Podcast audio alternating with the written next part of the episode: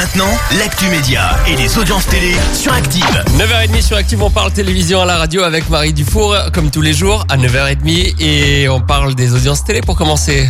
Oui. Sans surprise, la 7 compagnie encore en tête. Quoi. Oui, pour le troisième jeudi de suite, Louis de Funès et son équipe sont leaders sur TF1 avec la septième compagnie au clair de lune. Autour des 6,4 millions de téléspectateurs, encore un gros score. M6 est deuxième avec sa série américaine, autour des 3 millions et demi. Suivent France 3 et France 2 et Arte qui démarre très bien avec la série d'Éric Cantona. On en parlait hier dans l'actu. Vous étiez 2,2 millions devant Dérapage hier soir pour les premiers épisodes. Plus belle la vie va passer en rediffusion. Oui, le tournage du feuilleton de France 3 est à l'arrêt depuis mi-mars. Contrairement à Demain ne vous appartient ou Un si grand soleil sur les autres chaînes historiques, les fans profitent encore euh, de d'épisodes inédits. hein. Les autres séries, elles, ne sont plus diffusées du tout.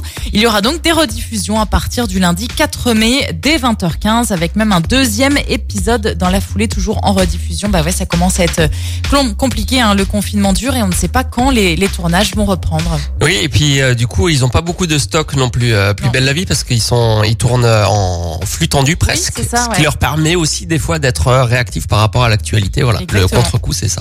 Les programmes euh, de ce soir et ce week-end? Pour les fans de Christophe décédé la semaine dernière, Arte diffuse un concert du chanteur à 22h30 ce soir. Dernier épisode inédit de The Voice demain sur euh, TF1 avec euh, les KO et puis la guerre des boutons, c'est dimanche sur France 2 avec Mathilde Seigné et Alain Chabat, le film classique mais revisité qui date de 2011. Qu'est-ce que ça va donner niveau